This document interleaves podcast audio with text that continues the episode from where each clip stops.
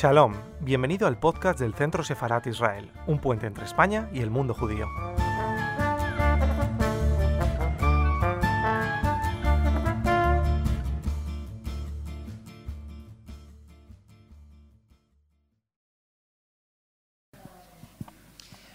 Buenas tardes, señoras y señores, amigas y amigos que nos están siguiendo desde otras partes de esta isla de Tenerife o desde eh, la península o incluso fuera de España. Eh, desde la sede de la Real Sociedad Económica de Amigos del País de Tenerife les enviamos un cordial saludo em, em, cuando vamos a empezar la serie, el ciclo de conferencias em, que lleva por título Sefarad ayer y hoy.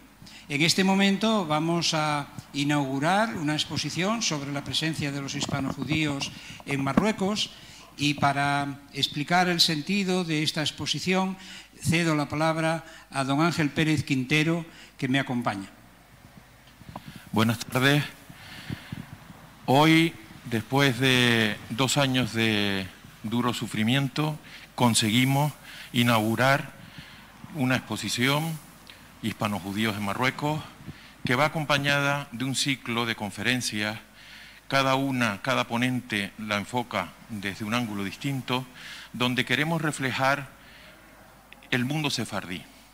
Sefarat, que no deja de ser otra cosa que España, Sefarat lleva con nosotros desde la época de los visigodos y los hemos perseguido, expulsado, ellos retornan porque para ellos Sefarat es, es su corazón y mm, han aportado cultura, ciencia, desde la música, desde eh, sus costumbres, la religión, eh, y queremos que es justo hacerles un reconocimiento, porque los sefardíes son tan españoles como lo podemos ser nosotros, y se merecen un reconocimiento a una trayectoria que nos ha enriquecido a todos.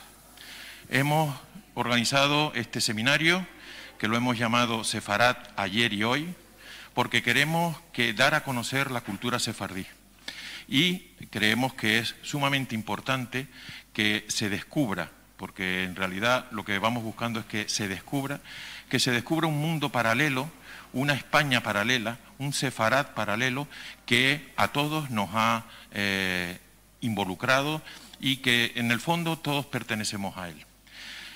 Le quiero agradecer, eh, como es normal y lógico, a la Real Sociedad Económica de Amigos del País, que nos ha cedido sus instalaciones, desde la sala de exposiciones a eh, la sala para las conferencias. Agradecer a don Miguel de Lucas como director del Centro Sefará de Israel y en concreto a Jessica San Román por su implicación, por su compromiso, porque sin ellos ni estas jornadas ni la exposición hubieran sido posibles, a la Embajada de Israel, porque siempre que se le solicita ayuda colabora, y quiero agradecer expresamente a don Isaac Caro, porque se ha trasladado expresamente desde Madrid hoy para asistir a la inauguración de esta exposición y abrir el ciclo de conferencias. Paso la palabra a don Isaac. Muchas gracias, Ángel. Hoy nos cabe el privilegio de estar aquí junto al presidente de la Real Sociedad Económica de Amigos del País y junto con Ángel Pérez Quintero, buen amigo, conocido en todas las comunidades judías de España, para inaugurar la exposición Sefarad ayer y hoy, organizada por todos ellos y también por el Centro Sefarad de Israel y por la Embajada de Israel. Para nosotros, como decía, es una alegría, es un privilegio estar aquí en este momento, momentos de inquietud también, puesto que padecemos aún la pandemia que azota a España y al mundo, pero nos cabe disfrutar de un momento de paz, de un momento de paréntesis, donde no solo pensamos en aquellos que están sufriendo, pero aportamos nuestro granito de arena para que la vida siga hacia adelante, miremos con esperanza y de que esto pasará, ojalá pase pronto. Muchas gracias. Eh, recordarles que a partir de las 7 de la tarde tendrá lugar la conferencia que impartirá don Isaac Querucaro y durante este interim, hasta que comience la conferencia, que también retransmitiremos, pasaremos unas mm, breves imágenes de lo que es la exposición Hispanojudíos en Marruecos. Por favor, disfrútenla y esperen a que comience eh, la conferencia. Muchas gracias.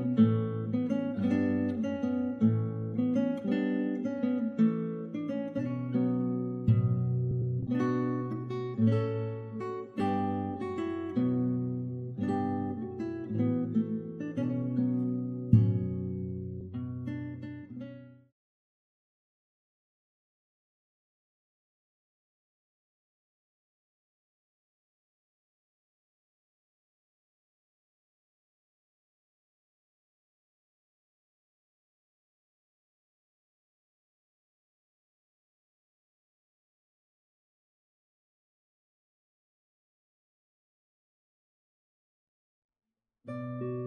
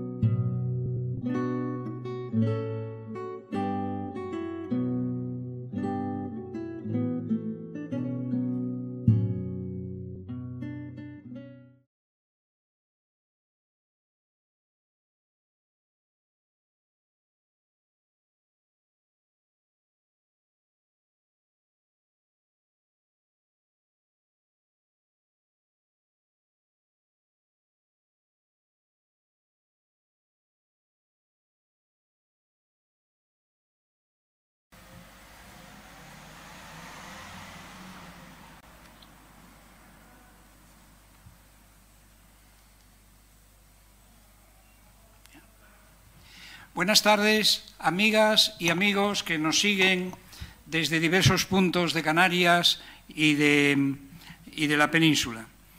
Eh, un saludo muy cordial a todos ustedes desde la sede de la Real Sociedad Económica de Amigos del País de Tenerife, que acoge un ciclo de conferencias acompañadas también de una exposición que hemos inaugurado hace media hora, bajo el rótulo de Sefarad ayer y hoy. Me acompañan en esta mesa don Ángel Pérez Quintero, que es el responsable de la organización de todo este ciclo y de la exposición, y a mi derecha don Isaac Kerub Caro, que supone, supongo que muchos de ustedes ya conocerán. En todo caso, le paso la palabra al organizador de esta conferencia y del ciclo para que haga la presentación de nuestro ilustre conferenciante.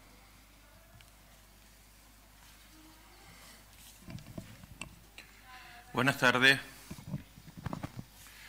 Buenas tardes. Con la, con la conferencia que empezamos hoy, damos pistoletazo de salida a lo que hemos denominado Seminario de Cultura Sefardí, Sefarad ayer y hoy.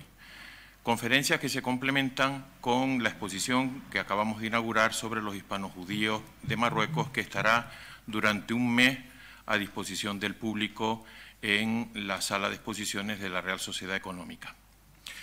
Eh, hemos querido rendir homenaje a Sefarat, porque Sefarat es España. Hay que pensar que los sefardíes ya desde los visigodos se encontraban en la península y los hemos expulsado, los hemos machacado, los hemos perseguido, han tenido que huir a África, a Europa, y siempre vuelven, siempre retornan porque su corazón está en Sefarat. Entonces, hemos pensado que la mejor manera de homenajear y reconocer la cultura sefardí es a través de este ciclo de conferencias y de la exposición. Yo personalmente considero que España le debe mucho a la cultura sefardí por su cultura, por su poesía, por su música, por sus costumbres, su religión. Quieras que no, estamos imbuidos de la personalidad sefardí. Este ciclo de conferencias lo comienza lo que hemos querido comenzar con don Isaac Kerub Caro, al cual expresamente le quiero dar las gracias, porque eh, cuando yo lo llamé para invitarle a que estuviera aquí con nosotros, modificó su agenda para estar aquí. Ayer don Isaac Kerub se encontraba dando una conferencia en ICADE, voló hoy a Tenerife y mañana se tiene que volver a Madrid y ha venido expresamente para estar con nosotros y quiero agradecerle públicamente el hecho de haber estado aquí con nosotros. Quiero agradecer a la Real Sociedad Económica de Amigos del País porque hoy somos sus ocupas, nos ha prestado su sala de exposiciones, nos ha cedido su sala de conferencias y evidentemente creo que hay que ser agradecido.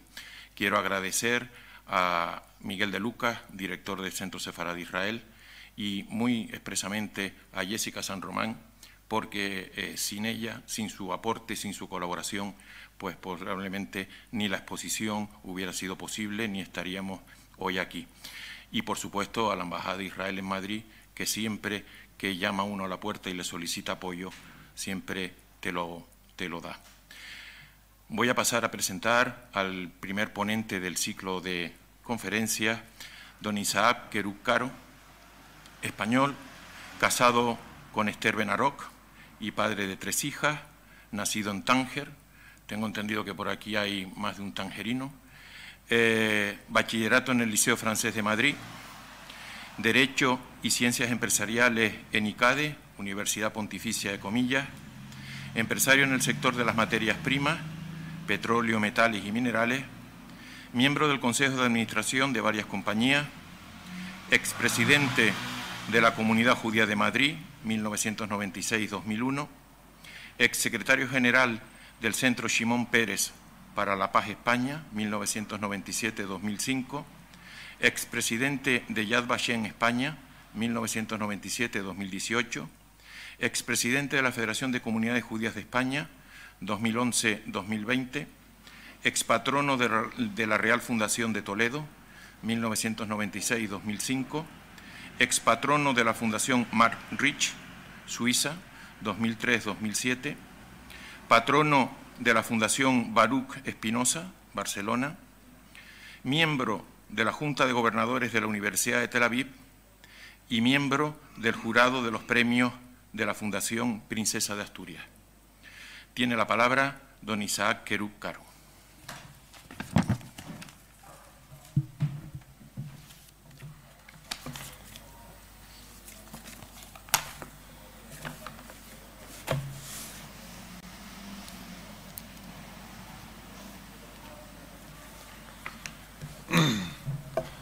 Muchísimas gracias, presidente, por acogernos hoy aquí en la Real Sociedad Económica de Amigos del País, aquí en Tenerife.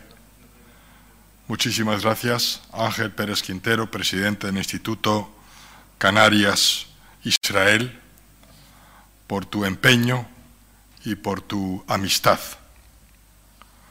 Nosotros los judíos solemos tener pocos amigos y pocos hemos tenido a lo largo de la historia pero cuando son amigos nuestros, son, son hombres y mujeres de bien y sobre todo valientes.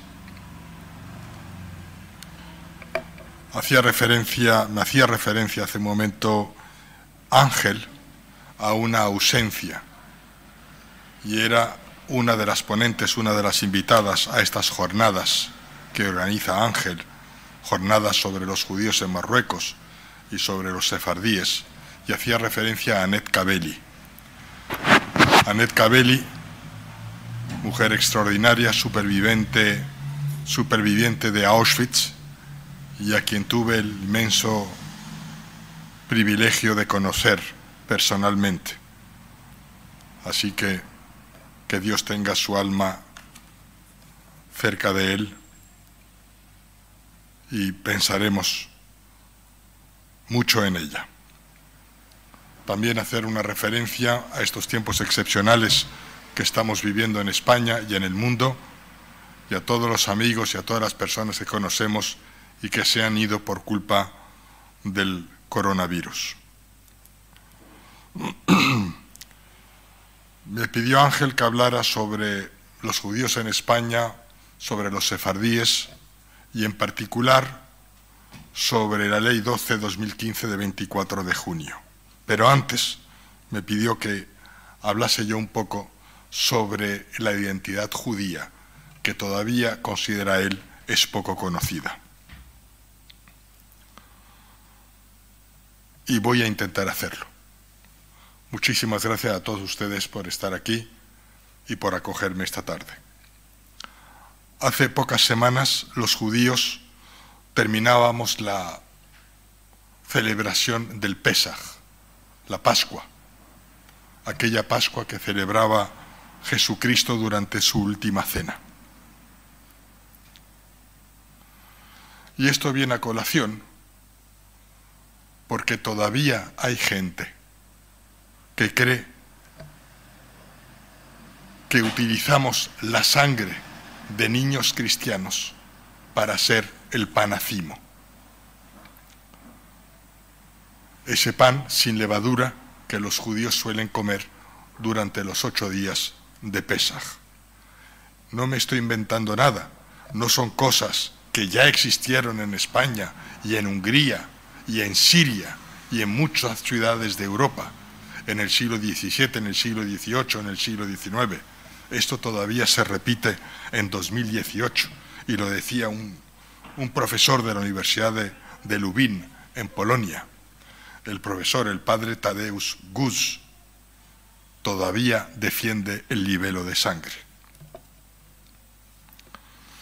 Hace poco,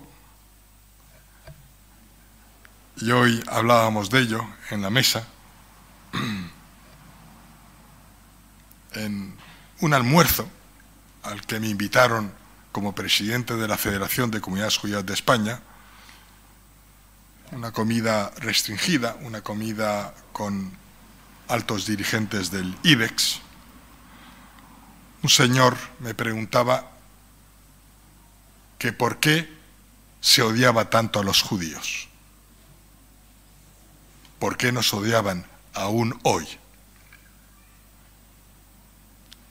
Yo le agradecí la pregunta, incluso le agradecí su valentía, pero le dije también que a lo mejor no era yo el receptor de esa pregunta, sino que tenía que preguntársela, tenía que hacer la pregunta a aquellos que nos odian. En cualquier caso le dije, le contesté en esa forma tan típicamente judía, con otra pregunta. Le dije que, que había hecho Moisés el legislador, que había hecho Jesucristo, que había hecho Karl Marx, que había hecho Sigmund Freud, que había hecho Albert Einstein, que ha hecho Larry Page, que ha hecho Mark Zuckerberg, uno el de Google, el otro el de Facebook. Todos judíos, todos hombres que contribuyeron al progreso de la sociedad y a la modernidad. Todos expusieron libremente sus ideas. Es curioso. Y nos odian.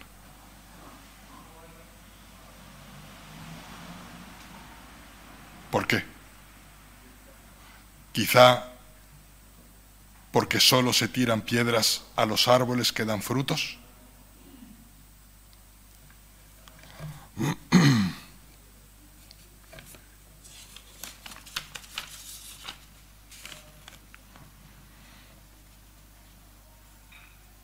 También, como saben ustedes, nos han acusado del deicidio. Incluso Ayer, como, recordaba Ángel, daba una charla a estudiantes de ICADE y empecé por un pequeño relato simpático y les afirmaba que la culpa de la pandemia de, era de los judíos, de Israel y de los ciclistas. Que la culpa del paro en España era de los judíos, de Israel y de los ciclistas. Que la culpa de la pobreza en el mundo era de los judíos, de Israel y de los ciclistas y que la culpa del cambio climático era de los judíos, de Israel y de los ciclistas. ¿Y qué creen ustedes que me preguntaron? ¿Por qué los ciclistas? Sí, estamos habituados, estamos acostumbrados a que la culpa de los males la tengan los judíos. Y hoy en día, en el concierto de las naciones, en las relaciones internacionales, el malo es Israel. Y no lo olvidemos, aún se mata a judíos por el mero hecho de ser judíos. Hoy, en el siglo XXI, en Estados Unidos, en Francia, Toulouse, París, en Copenhague, Dinamarca, en Bruselas, Bélgica,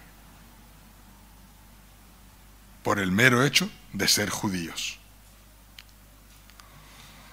Decía un pensador francés, cristiano, profundamente cristiano, progresista, llamado Charles Péguy, que hay algo peor que un alma perversa y es un alma habituada. Yo creo que eso, eso que dice Charles Péguy, tan verdad, tan auténtico, nos debe invitar a la reflexión. Y fíjense ustedes, los judíos somos casi insignificantes. Somos solo el 0,02% de la población mundial se imaginan esa cantidad. Sobre 7.500 millones de habitantes, solo apenas somos 14 millones. Y sin embargo hemos sido siempre con la verdad por delante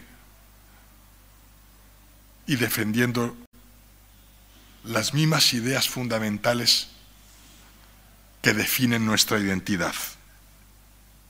La creencia en un solo Dios y nuestra vinculación con la tierra de Israel, que nosotros decimos Eretz Israel.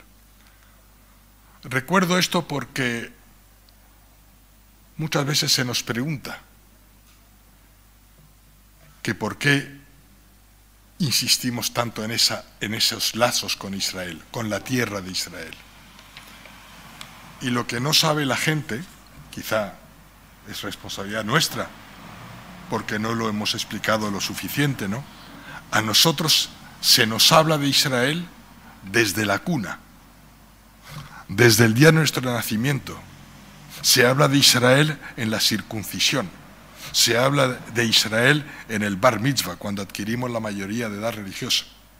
El día de la boda, el novio rompe un vaso en recuerdo de la destrucción de Jerusalén, del templo de Jerusalén. Todos los años los judíos, a lo largo de dos mil años de historia, han repetido lo mismo. Leshanah Jerusalén, el año que viene en Jerusalén. En la Torah, en la Biblia, se repite más de 800 veces el nombre de Jerusalén. no se comprendería, no se entendería la historia del pueblo judío sin Israel como no se entendería a Israel sin la vinculación con el pueblo judío.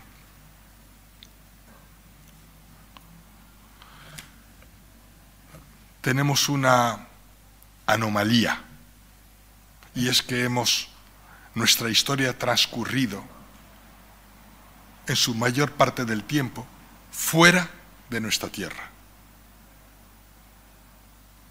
Nos hemos exiliado dos veces, en el 587 a.C. y después en el 70 después de Cristo, primero la destrucción del templo de Jerusalén por Nabucodonosor y después la segunda destrucción por Vespasiano y Tito. Y los judíos, como bien saben ustedes, se esparcieron por el mundo entero. ¿Y qué es lo que pretendíamos? Ahora que está tan de moda hablar sobre el laicismo o sobre la laicidad, ¿qué es lo que los judíos pretendían allí donde estaban? Que se respetara el derecho a la diferencia, que pudiéramos ejercer nuestras tradiciones en paz y en libertad. Los judíos nunca hemos hecho proselitismo. Nunca nos hemos querido imponer a nadie. Nunca nos hemos burlado de otra religión. Nunca hemos querido sustituir a otra religión por la nuestra. Nosotros, a lo largo de la historia, hemos querido cumplir con nuestras leyes y con nuestras tradiciones, sin meternos con nadie. Y allí donde hemos estado, nos hemos integrado cuando, nos, cuando nos han dejado. Y hemos contribuido siempre a la prosperidad del país. Y además, de acuerdo con nuestras leyes, de acuerdo con la Torah, nosotros nos debemos a la ley del país que nos acoge. Está escrito, es un mandamiento al que estamos, al que nos sometemos. Diná de Maljutá Diná. La ley del país es la ley. La ley del país que nos acoge es la ley.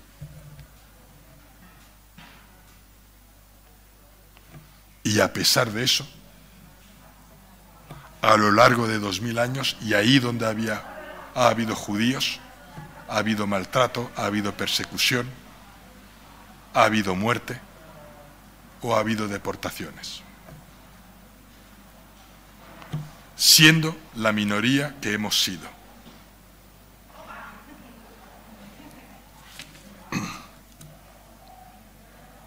Nosotros siempre hemos reivindicado y seguimos reivindicando el derecho a la diferencia. La diferencia bien entendida, la diferencia entendida como alteridad, como respeto al prójimo, Nosotros siempre hemos entendido la diferencia como una fuente de enriquecimiento.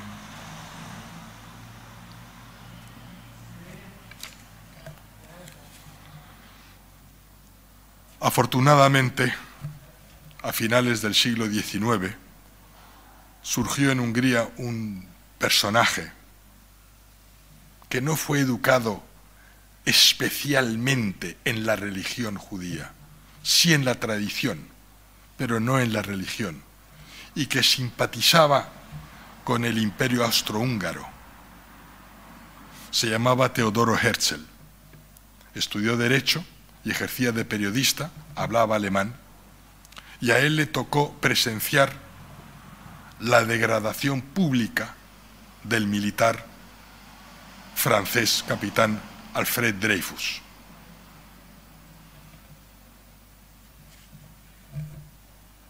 Él no era especialmente simpatizante del movimiento judío, ni mucho menos, ni había pensado nunca en su relación, en su vinculación con, el, con nuestro país de origen, con la tierra de Israel. Y cuando estaban rompiendo la espada del capitán Dreyfus, la muchedumbre se puso a gritar, muerte a los judíos. Y él se preguntó que por qué gritaba eso la muchedumbre.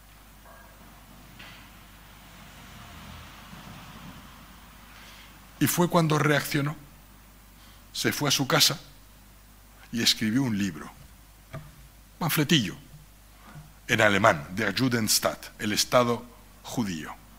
Y ahí sentaba las bases de lo que podría ser un futuro Estado judío para los judíos en su tierra de origen, en la tierra de Israel. Y él mismo escribió en su diario que si querían los judíos, eso no sería un sueño.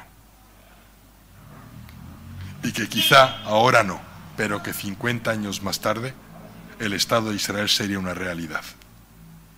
50 años más tarde, Israel fue el proclamado Estado de los judíos. Eso, Teodoro Herzl, que no había repetido como el resto de los judíos Leshanah Bahabi Yerushalayim, recogía esa idea y la plasmó a nivel político en ese panfleto. Y él inventó el sionismo, el movimiento sionista. Todos hemos oído hablar del sionismo, casi todos hemos oído hablar mal del sionismo. Pero el sionismo no es más que el movimiento nacional de liberación del pueblo judío y que tenía como objetivo rectificar, corregir un error histórico, que era que el pueblo judío no estuviese en su tierra, no tuviese su patria. Eso es lo que vino a corregir el movimiento sionista. Eso es lo que pretende, lo que pretendía el sionismo político de Teodoro Herzl. Como saben ustedes, pues vino la Primera Guerra Mundial y después vino la Segunda Guerra Mundial. En el país más preparado, en el país más civilizado, en el país más avanzado, sube al poder elegido democráticamente Hitler, que ya en la cárcel en 1923 había escrito Mein Kampf, mi lucha. No mintió Hitler. Verdad es que el pueblo alemán se sintió humillado después de la Primera Guerra Mundial y de las sanciones que le impusieron como país vencido, pero que había iniciado él también la Primera Guerra Mundial. Invade Alemania, invade los Sudetes, invade el resto de Europa. Nadie se le resiste salvo Inglaterra. No lo olvidemos. Lo repito. El país más civilizado del mundo, más civilizado de Europa. Con gente como todos nosotros. Donde los judíos estaban perfectamente integrados. Es más, muchos judíos se consideraban mucho más alemanes que judíos y los judíos formaban parte de la élite alemana. Los había profesores, los había jueces, los había abogados, los había médicos, los había militares. Y sin embargo, Hitler y sus huestes, con todos los recursos del Estado a su disposición, con todos los recursos del Estado, cambiando las leyes, apartó a los judíos y pasó a considerarles legalmente infrapersonas, infrahombres, no personas, y les despojó de todos los derechos.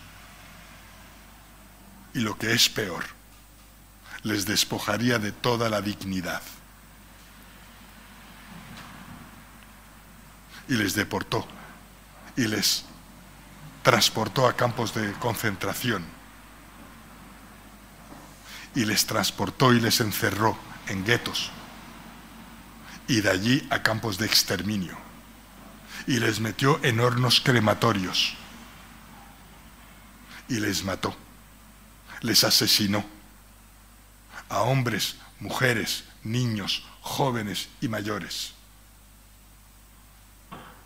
Eso ocurrió hace 75 años.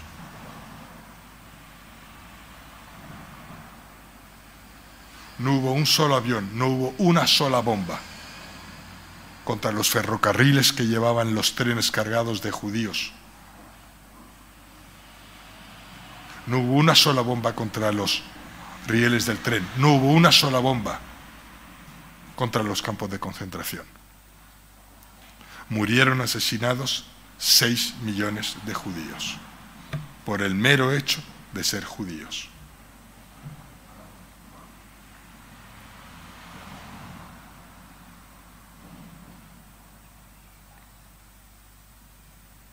invita a la reflexión. Estos señores, los altos ejecutivos nazis, eran personas como nosotros. Se levantaban por la mañana, iban a trabajar, volvían a comer, iban a trabajar, volvían de noche, se abrazaban con sus hijos.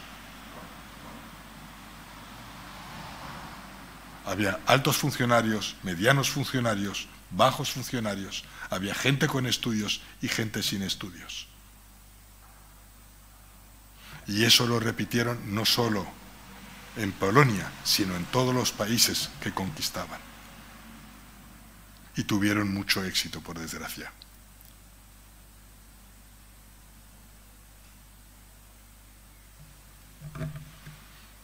Eso nos debe hacer reflexionar hoy en día también. El antisemitismo no es una cosa, como vulgarmente se cree, que afecte solo a los judíos. El antisemitismo afecta a todo el mundo, afecta a la sociedad. ¿Por qué?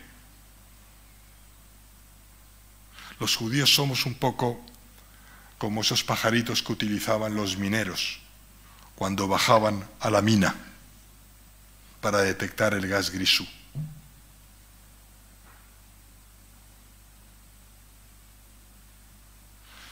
Cuando hay violencia antisemita, cuando se mata a judíos, es porque se fragua una tragedia.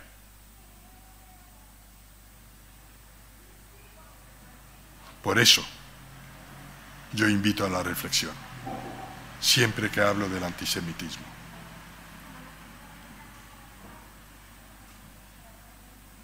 Y lo decía hace un momento, aún se mata a judíos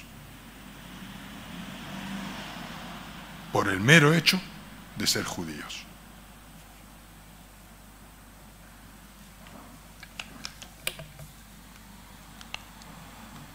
Ese antisemitismo toma nuevas formas o formas diferentes y también se, se ataca a Israel. Ustedes saben que Israel es el país que más resoluciones condenatorias ha recibido de la ONU, siendo Israel un país de 20.000 kilómetros cuadrados. No es más grande que New Jersey, con 9 millones de habitantes, entre los cuales 20% de árabes con representación parlamentaria, por cierto. La única democracia de Oriente Medio. Potencia mundial a nivel tecnológico.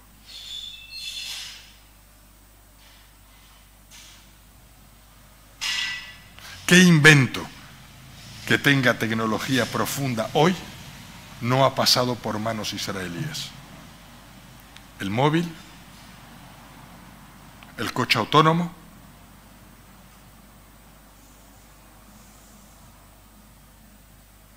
No hay tecnología que no hayan tocado los israelíes.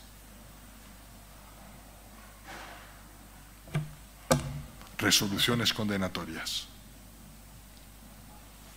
Guerra, agresiones. Yo no puedo entrar en toda la historia de las guerras, porque no, no es el tema. Pero hoy que está tan de moda el tema nuclear y ese debate acerca de la energía nuclear y del enriquecimiento nuclear en Irán.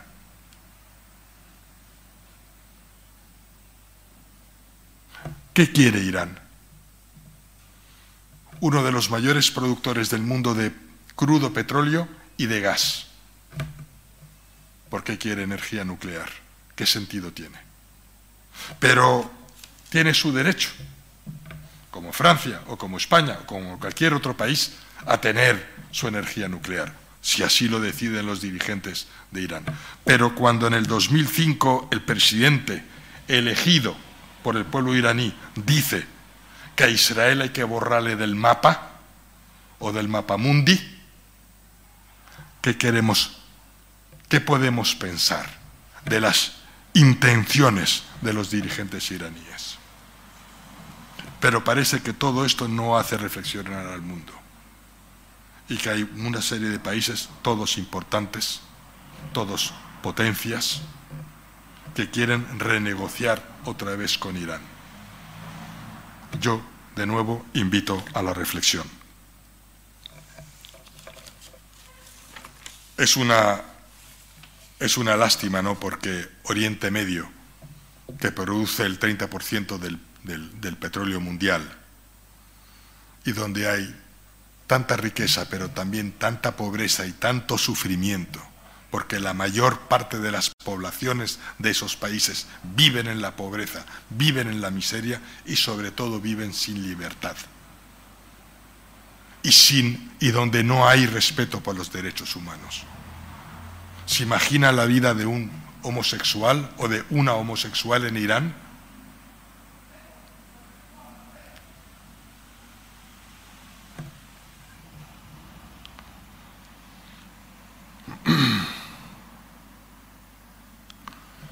Sí, yo siempre intento invitar a la reflexión,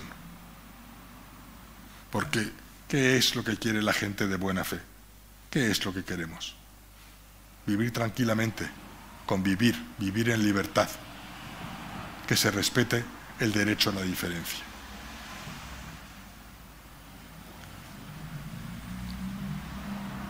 En España, De España se nos, expulsó en el siglo XV, en 1492, por un decreto firmado por los reyes católicos. Durante 500 años no ha habido judíos en España, o por lo menos no reconocidos. E incluso podríamos hablar de un antisemitismo sin judíos, porque aún se publicaban ordenanzas reales recordando que los judíos no podían volver a España. Hasta que llega la Primera Guerra Mundial y muchos judíos, fundamentalmente alemanes, se refugian en España. Y después de la eh, Segunda Guerra Mundial, como saben ustedes, hay una serie de diplomáticos extraordinarios, personas extraordinarias como Sans que aún a riesgo de su vida y sin recibir nada a cambio, otorgan laissez-passer o pasaportes a judíos oficialmente de origen sefardí al amparo de un real decreto de Primo de Rivera publicado en España en 1924. Y eso permite salvar algunas vidas judías o por lo menos que esas familias judías pasaran por España. Después viene la guerra de independencia en Marruecos en 1956 y viene una avalancha de judíos de Marruecos a España. Y se forman las comunidades judías de España. Pero realmente, y haciendo caso de lo que me decía nuestro amigo Ángel, que quería que contara sucintamente eh, la presencia de los judíos en España, la vida de los judíos cambia con el advenimiento de la democracia y con la publicación de la Constitución Española de 1978. Y ah, quisiera hacer especial referencia a los artículos 14 y 16, donde se reconoce el derecho de conciencia y a ejercer, por tanto, la, la religión que uno quiera. Después de la Constitución y al amparo de la Constitución se publica la Ley de Libertad Religiosa en 1980 y después el Estado español firma unos acuerdos con las confesiones minoritarias de notable arraigo, como la musulmana, la de los evangélicos y la de los judíos. En España, y de acuerdo con la Constitución, se consagra lo que se llama la aconfesionalidad del Estado. Hace un momento hacíamos referencia a la laicidad del Estado. Eh, podemos hablar en España de lo que el Tribunal Constitucional Español llamó laicidad positiva. Es decir, que aquí, al ser un Estado confesional, el Estado no es especialmente neutral ante el hecho religioso, sino que favorece el ejercicio de la religión y anima al diálogo entre las religiones en el país. En Francia, por ejemplo, existe la neutralidad, laicidad absoluta, y se habla de laicidad negativa. Aquí tenemos laicidad positiva. Yo tengo que decir que me siento muy orgulloso de ser español, muy orgulloso. España ha progresado enormemente, gracias a la Constitución, gracias a la democracia, gracias a la ley de libertad religiosa y gracias a estos acuerdos firmados con el Estado.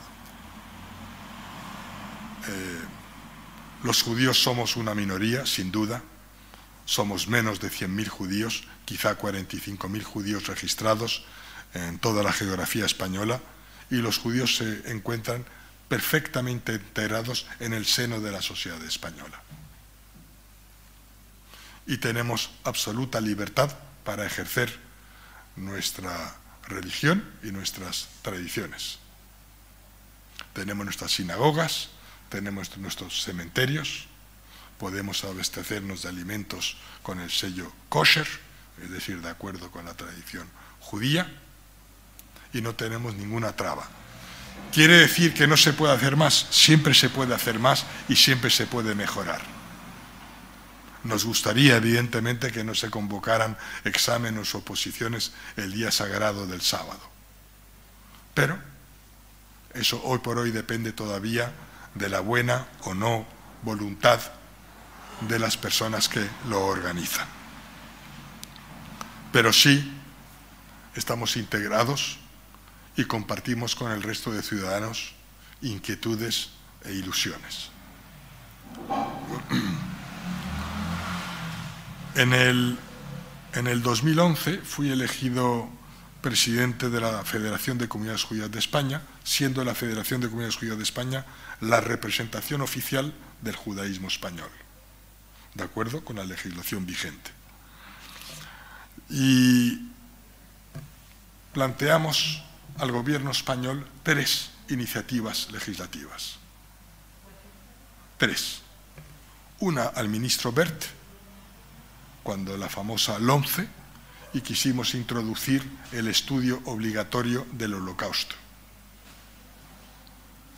Y en segundo lugar fuimos a ver al ministro Ruiz Gallardón, ministro de Justicia, para plantearle la modificación del Código Penal, el artículo 607, párrafo 2 y, y el artículo 510, con el propósito de que se castigara el delito de antisemitismo por medios directos e indirectos y que también se recogiera la negación del genocidio como delito.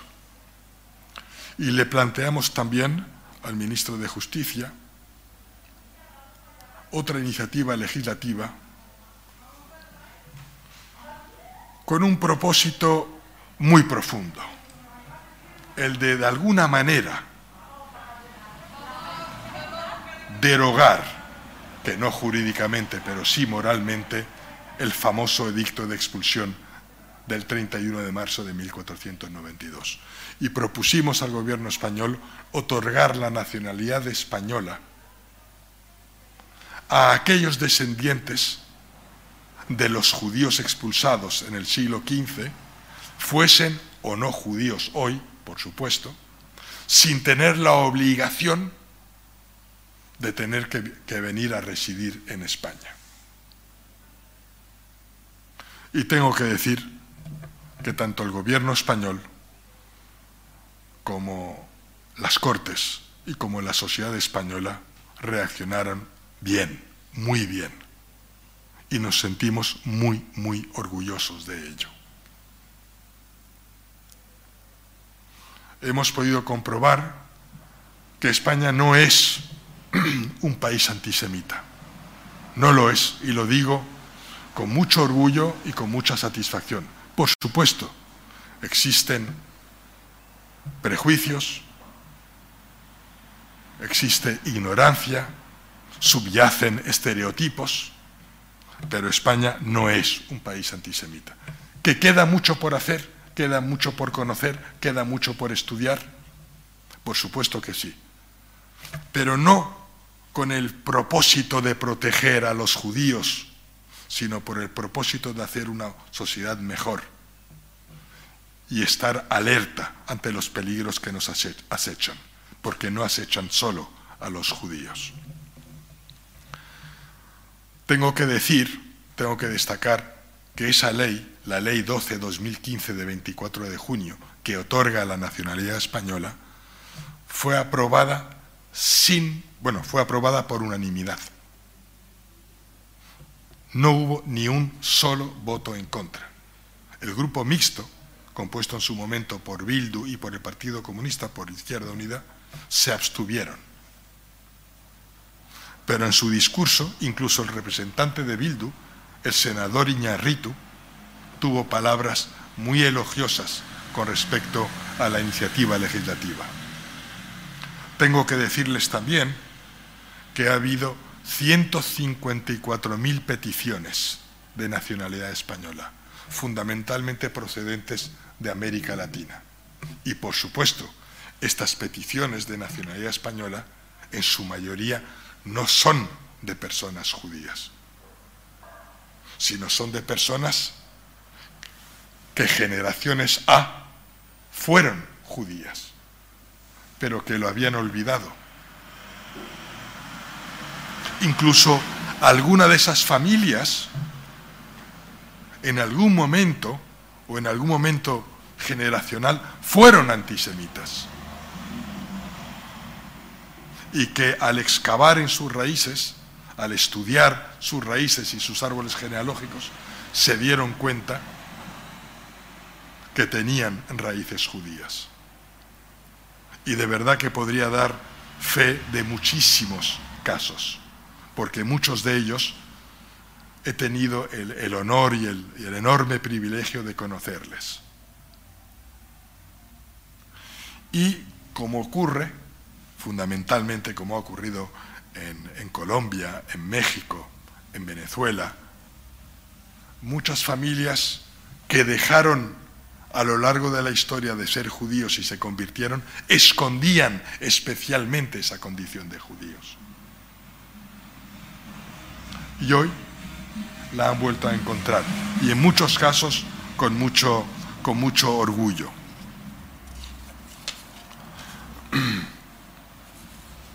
Para terminar, solo decirles que con una ley como esta, con una ley como la 12 2015 24 de junio, por la cual un país, una sociedad rectifica un error histórico, dice mucho de ese país, dice mucho de la madurez de esa sociedad. ¿Por qué? Porque nos hace mejores a todos, porque hace de España un lugar mejor y del que sentirse orgulloso. Y yo creo que con esa ley, que podía haber sido mejor, posiblemente, menos farragosa, más fácil, más flexible, pero con esa ley España marca un camino, marca un camino de integración, marca un camino de diversidad, marca sobre todo un camino de respeto, de respeto hacia el prójimo y del derecho a la diferencia. Muchísimas gracias.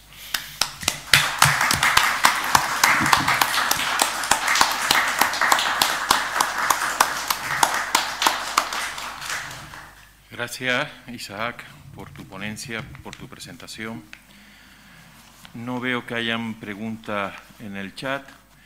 Pasamos la palabra si alguien quiere intervenir, quiere preguntar algo. Estamos en el momento de hacerlo. ¿Alguna pregunta?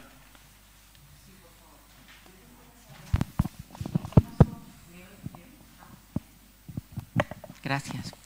Por favor, yo quisiera saber qué pasó para que nadie interviniera en contra del holocausto. ¿Me oye usted? No le he oído bien, perdón. ¿Más?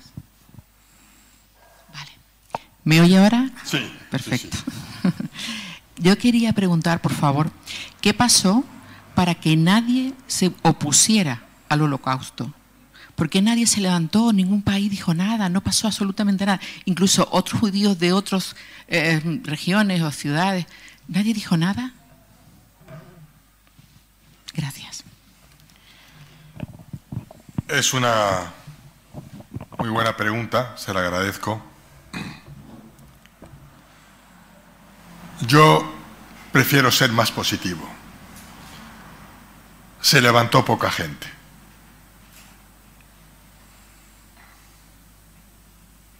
Acudió a nuestro socorro, a nuestro auxilio poca gente. Lo que, los que el Estado de Israel ha distinguido, como justos entre las naciones. Ha habido curas, ha habido monjas, ha habido profesores, ha habido abogados, ha habido gente del campo que ayudó a muchas familias judías. Hay por lo menos 27.000 que tiene registrados Yad Vashem, que es la autoridad oficial del Estado de Israel en materia del holocausto. También España cuenta, cuenta con sus justos entre las naciones. Yo sé que Ángel y su mujer conocen a algunos. Los estados efectivamente no supieron reaccionar, pero tampoco reaccionaron a tiempo porque había un caldo de cultivo. Había como la convicción de que el judío podía ser el culpable. ¿El culpable de qué? No importa, el culpable. El scapegoat.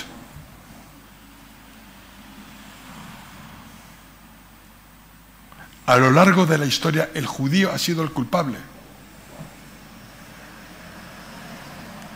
Y no hubiera habido ese tercer Reich o ese holocausto sin ese caldo de cultivo previo. Hitler, el tercer Reich, tuvo dos guerras, se enfrentó a dos guerras, la convencional que todos conocemos y la otra, hasta el último momento, la guerra contra los judíos, cuyo propósito era exterminar al pueblo judío de la faz del mundo y borrar su memoria, no lo olvide, borrar su memoria.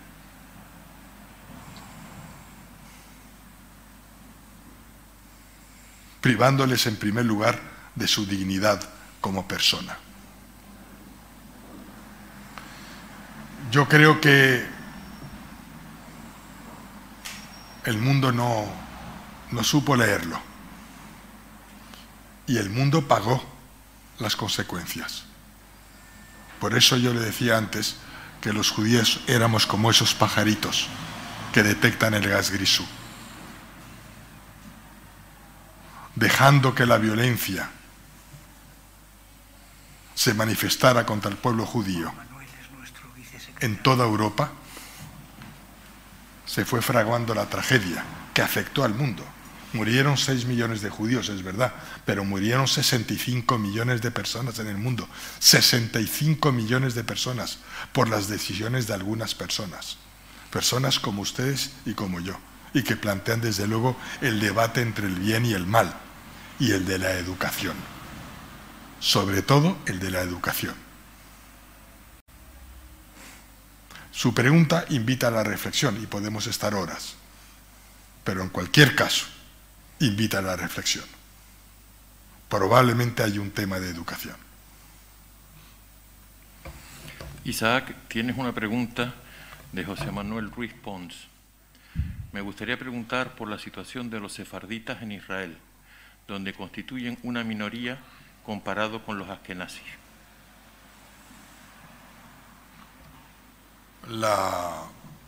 Si hubo un momento donde había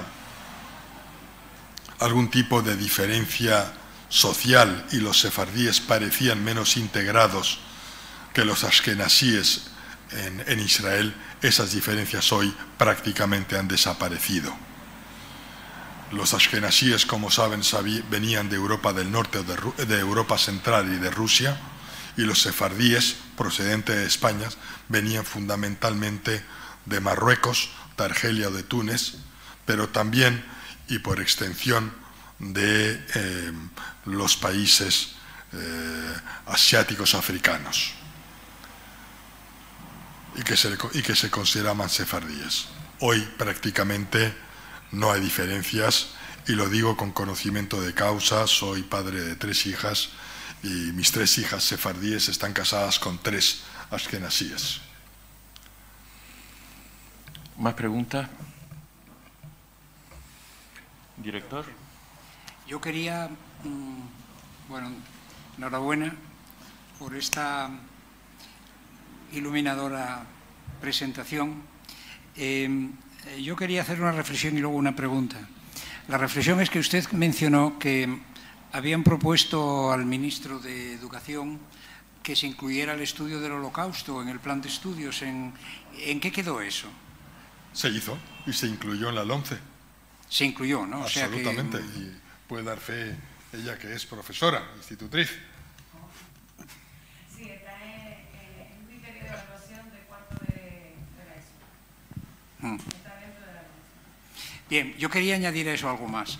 Y es que eh, cuando se estudia la historia de España, a pesar de que los especialistas y la gente más preparada no aplica este enfoque, es bastante frecuente que se presenta a España como una nación que nació en lucha contra el Islam, una nación cristiana, eh, y por lo tanto esto tiene consecuencias en el sentido de que cuando estudiamos la tradición cultural española se ignora, no digo que con mala voluntad, pero simplemente se ignora los grandes sabios que vivían en Sefarad, que vivían en España, tanto mm, sefardí, o sea, tanto judíos como también musulmanes. Es decir, España fue culturalmente muy plural desde la Edad Media, pero esa tradición islámica y esa tradición judía y lo que representaron esas figuras mmm, se desconoce. Yo creo que si se le pregunta a alguien, incluso medianamente culto, que mencione algunas de las figuras más relevantes de la España judía, eran españoles, de tradición judía, pero eran hispanos, ¿no? Y lo mismo musulmana, no sabrían decirlo más allá de Averroes, Avicena y Maimónides y, y Párava, ¿no?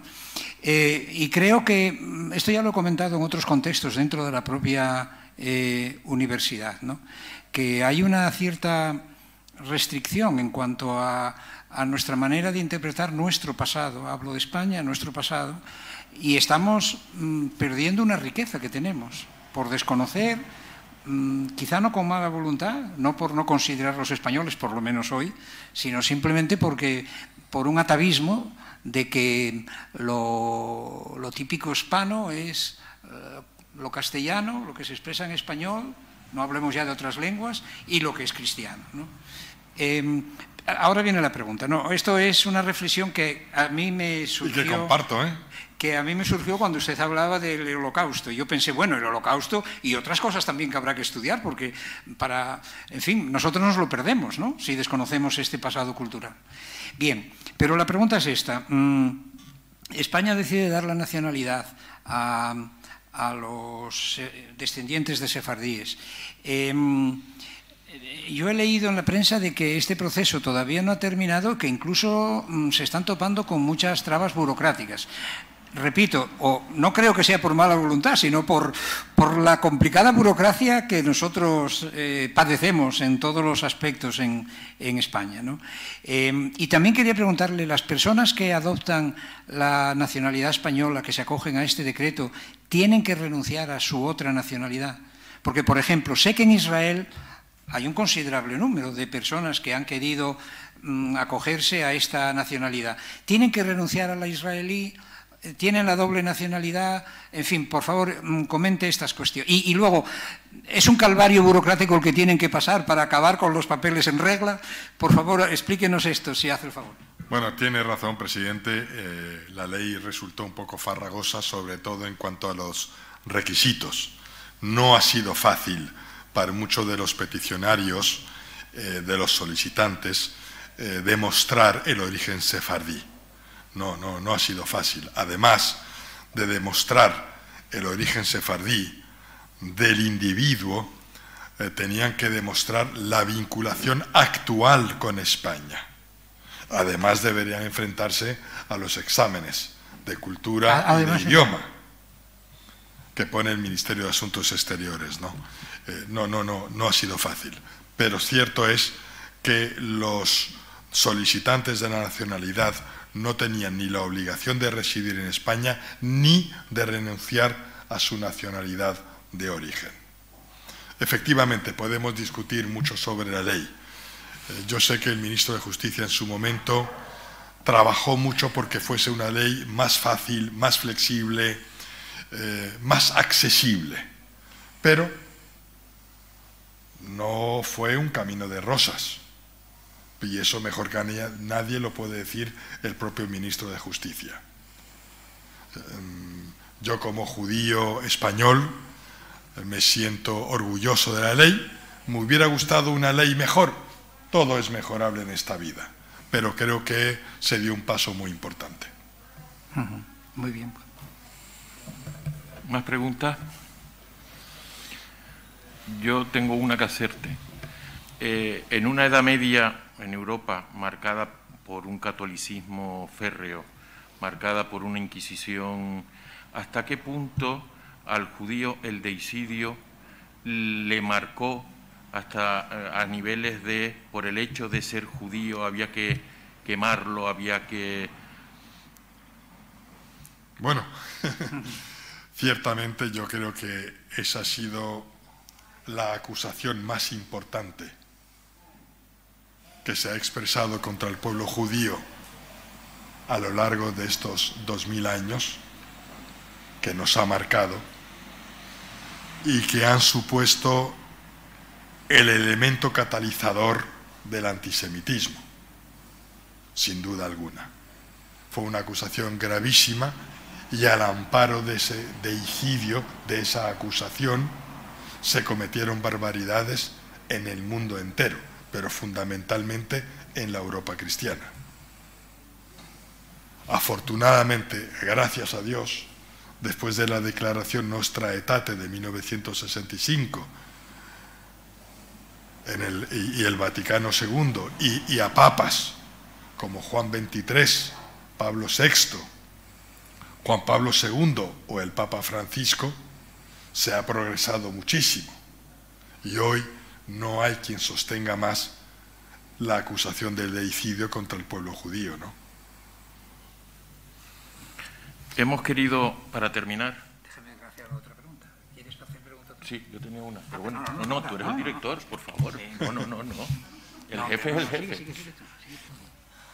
Bueno, eh, estas jornadas mmm, las hemos planteado, como tú bien sabes, eh, como homenaje a una sefardí ilustre, un, como que hasta el punto de que la habíamos invitado e iba a estar con nosotros.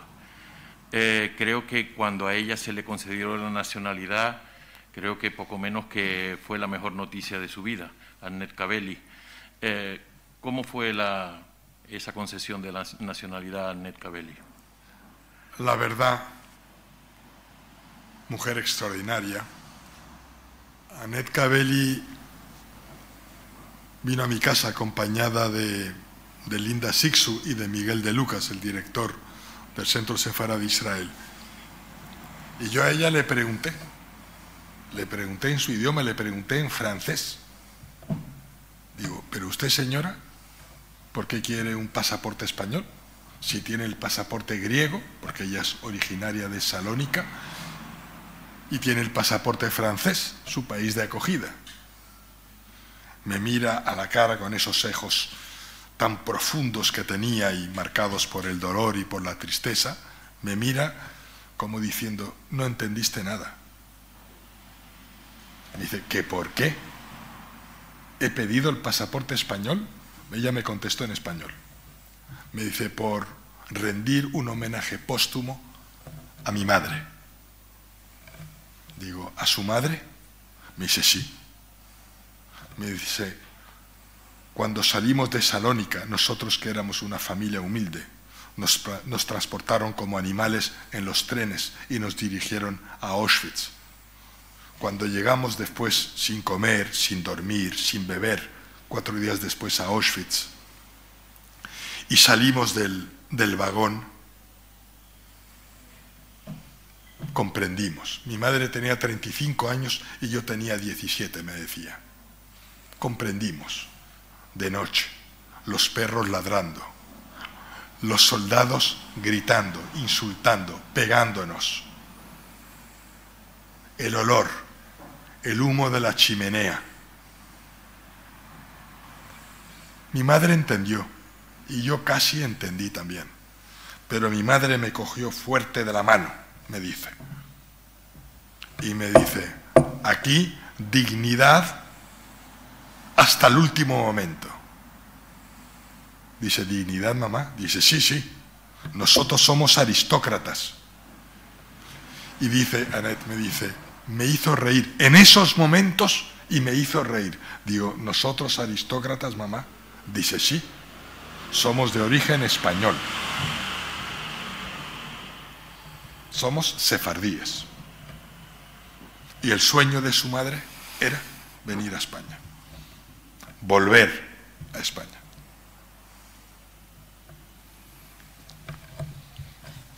Bien, yo, usted comenzó al principio de su conferencia mencionando algunos de los prejuicios y bulos que, que todavía hoy, a día de hoy, se oyen, ¿no? Y hay uno que a mí me ha dejado sorprendido y quería preguntarle un poquitito más, a ver de dónde viene. Es cuando usted dice que hay gente que dice que todavía el pan ácimo se hace con sangre de niños, ¿no?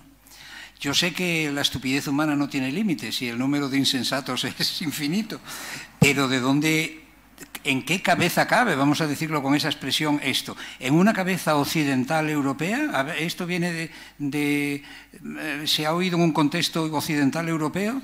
Bueno, yo hablé del padre Tadeusz Gutz, eh, que se pronunció en un, que es profesor de la Universidad de Tubinga y que en 2018 dio una conferencia. ¿Y dijo esto?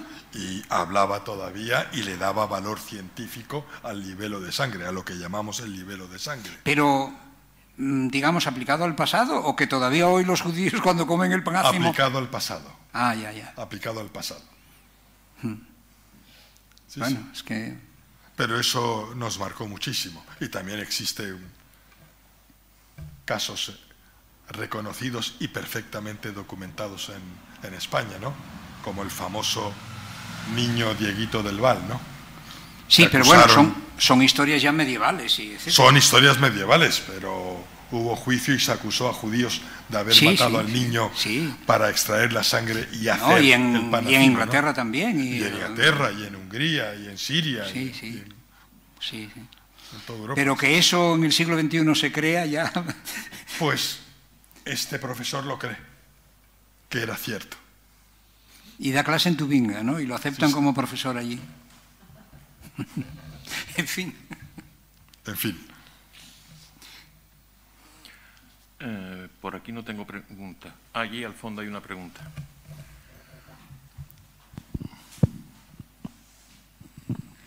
Hola, buenas tardes. ¿Se me oye aunque tenga la mascarilla? Sí. Vale. Eh, buenas tardes, señor Querú. Buenas tardes. Eh, yo colaboro, o hemos colaborado junto con el señor Manuel Valladares, en, con el Instituto del Musim de Israel, de la Universidad de Natania. y he tenido la oportunidad, bueno, de hacer montones de informes motivados para la Federación de Comunidades Judías de España o para la Federación Israelita de Lisboa.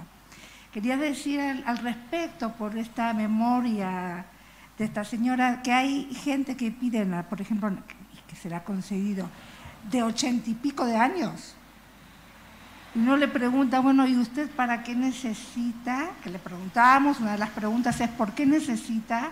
¿Por qué quiere la nacionalidad española? Y la respuesta es muy similar a la que usted comentaba. Y dice, primero es la dignidad de mis antepasados, que tampoco estaba yo seguro de tenerlos, que eran de esto. Y es un legado que además les voy a regalar, y de hecho lo hicieron familias, a mis nietos y a mis hijos para que sepan cuál es su historia y su raíz y que nunca más vuelva a ocurrir. Entonces, eso es lo que ha despertado, con todos los defectos que pudo haber tenido la ley, ha despertado esa pregunta de, yo hacía cosas raras diferentes al resto de mis compañeros o en casa se guardaba un plato raro y no sé por qué se guardaba, o los viernes prendían las velas. Brevedad, por favor.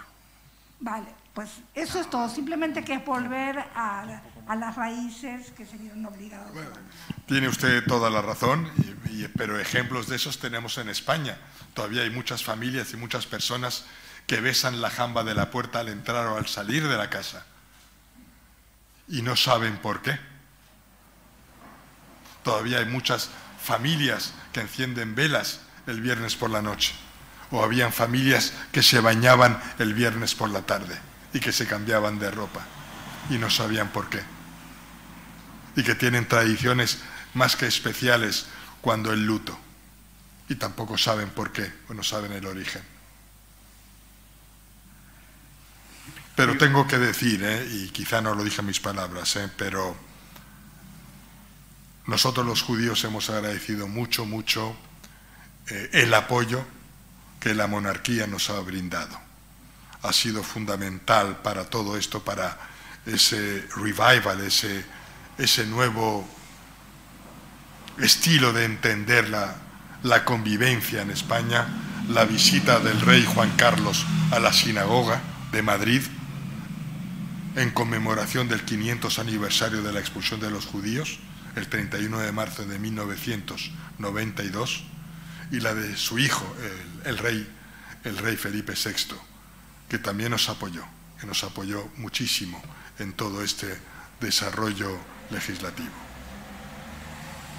Hay una pregunta.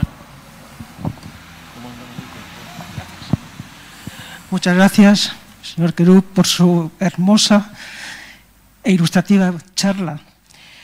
Yo quisiera sencillamente, como detalle, explicar al señor presidente de esta entidad que cuando yo era pequeña, tengo 66 años, cuando yo tenía 6 años, hace 60, yo iba al liceo francés en Barcelona y lo típico, los amiguitos, las amiguitas, oye, ¿esto qué es ser judío?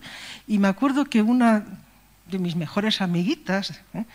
me dijo un día, eso se me quedó grabado, para siempre jamás. Me dijo, oye, mi papá dice que todos los judíos tenéis un rabo porque sois el diablo. ¿Es verdad? ¿Tienes, ¿tienes un rabo tú?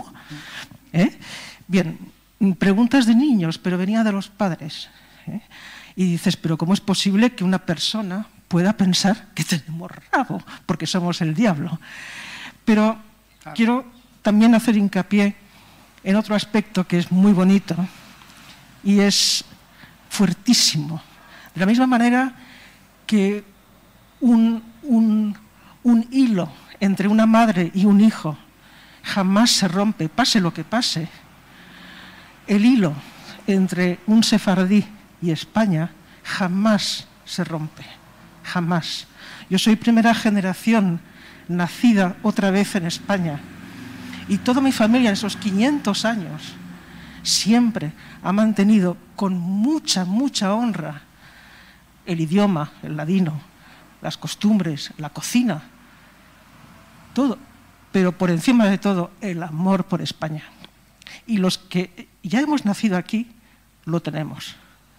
Entonces, eso yo creo que en la historia no hay muchos pueblos, por decir ninguno más, que cuando ha sido expulsado, como lo fue el pueblo judío, tiene, mantiene, pase lo que pase y pasen los años y los siglos, mantiene ese cariño y ese más que amor por un país, de verdad.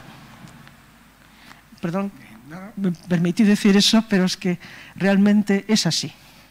Gracias por su charla, ha sido impresionante. Muchas gracias. Es verdad, la señora viene de los, procede su familia de los Balcanes, nosotros procedemos de Marruecos y hemos conservado el mismo amor por España, las mismas costumbres y el mismo idioma.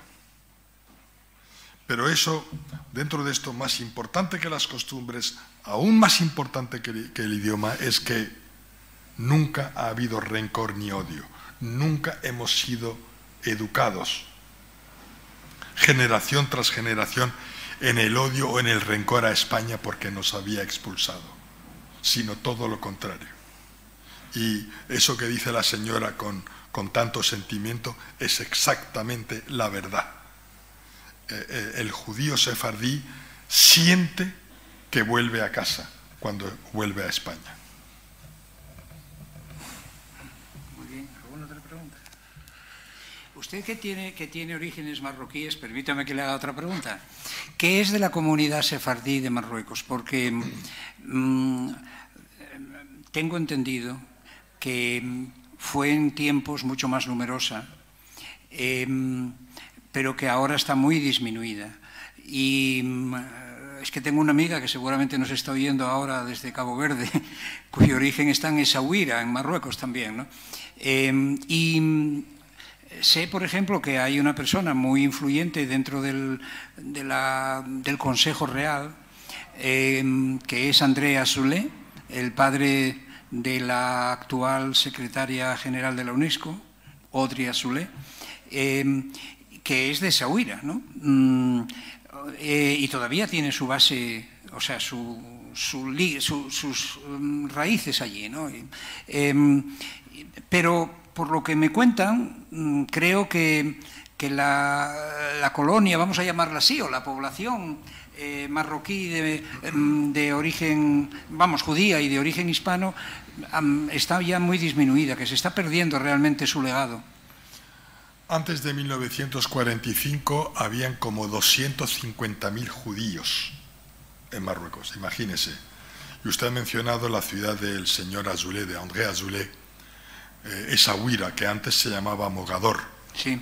Allí, caso casi único en la geografía árabe, en esa huira, la población judía era mayor que la árabe el porcentaje era de 60 contra 40.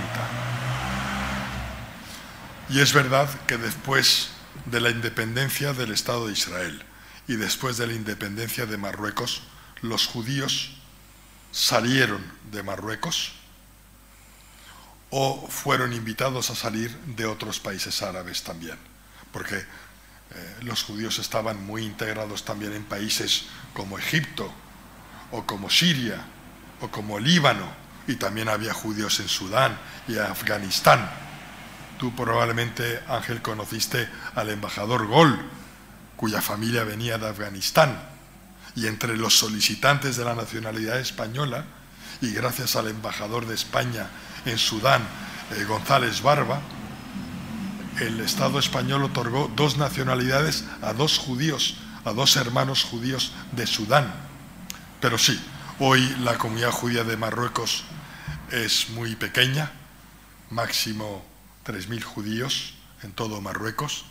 Y eso que tengo que decir que el rey de Marruecos es un caso único entre los países árabes, porque en su última reforma de la Constitución se reconoce el elemento judío como un valor constitutivo de la cultura marroquí y que normalmente los judíos en Marruecos estábamos bien integrados y teníamos todos los derechos para ejercer nuestra religión y nuestras tradiciones. Muy bien.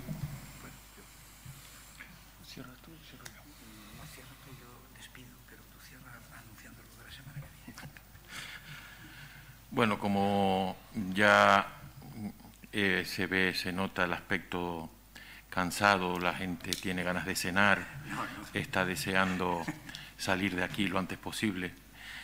Es broma, es broma.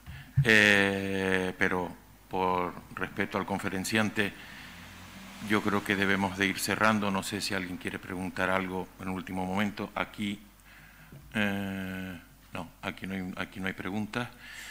Eh, darle las gracias a todos por asistir.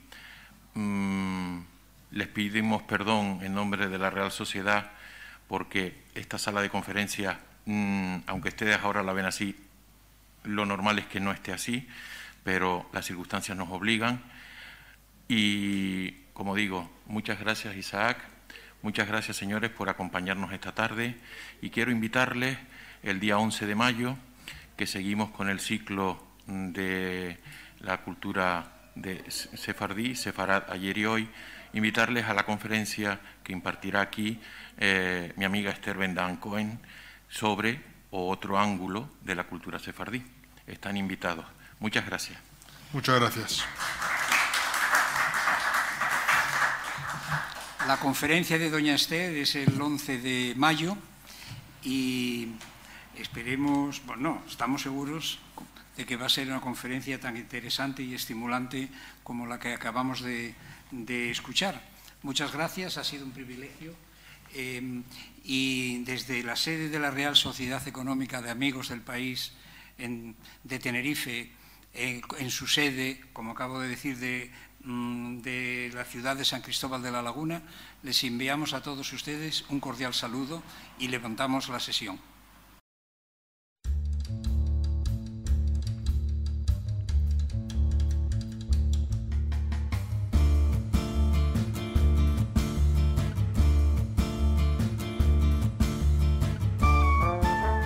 Gracias por escucharnos. Recuerda que también nos puedes seguir a través de Instagram, Facebook y Twitter con el usuario arroba Centro Sefarat Israel o si lo prefieres en nuestra página web www.sefarat-israel.es.